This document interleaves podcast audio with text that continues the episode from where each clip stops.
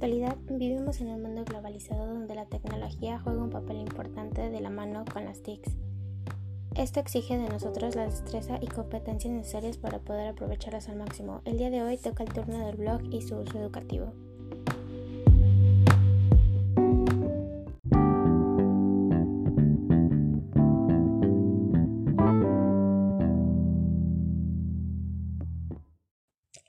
Un blog es un sitio web que se actualizará periódicamente y que ofrece la lectura de información de uno o varios autores sobre temas de interés a través de un post o entradas. Estos artículos se muestran siguiendo un orden cronológico. Al momento de abrirlo se mostrará el artículo más reciente.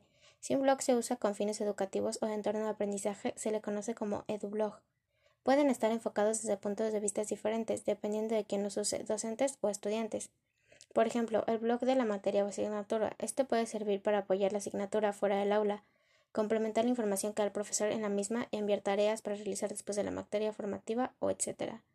El blog personal del alumnado puede representarse un espacio en el que el alumno exprese sus opiniones, crea sus estrategias de aprendizaje en torno a las TIC.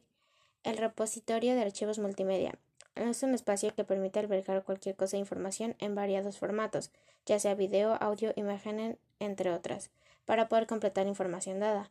Existen muchas plataformas para crear un blog, pero la aplicación Blogger de Google es una muy buena aplicación para poder crearlo. Solo necesitas una cuenta de Gmail y listo, configura tu blog para darle ese uso educativo. Dentro de los beneficios se encuentra la mejora en la creatividad, escritura y redacción.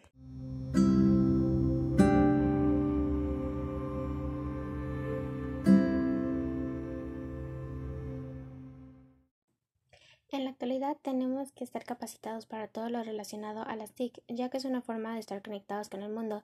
El blog y el edublog son dos grandes espacios para compartir información y opiniones sobre cualquier tema de interés alrededor del mundo. Abre, crea, redacte, publica y listo. Mantente conectado con el mundo.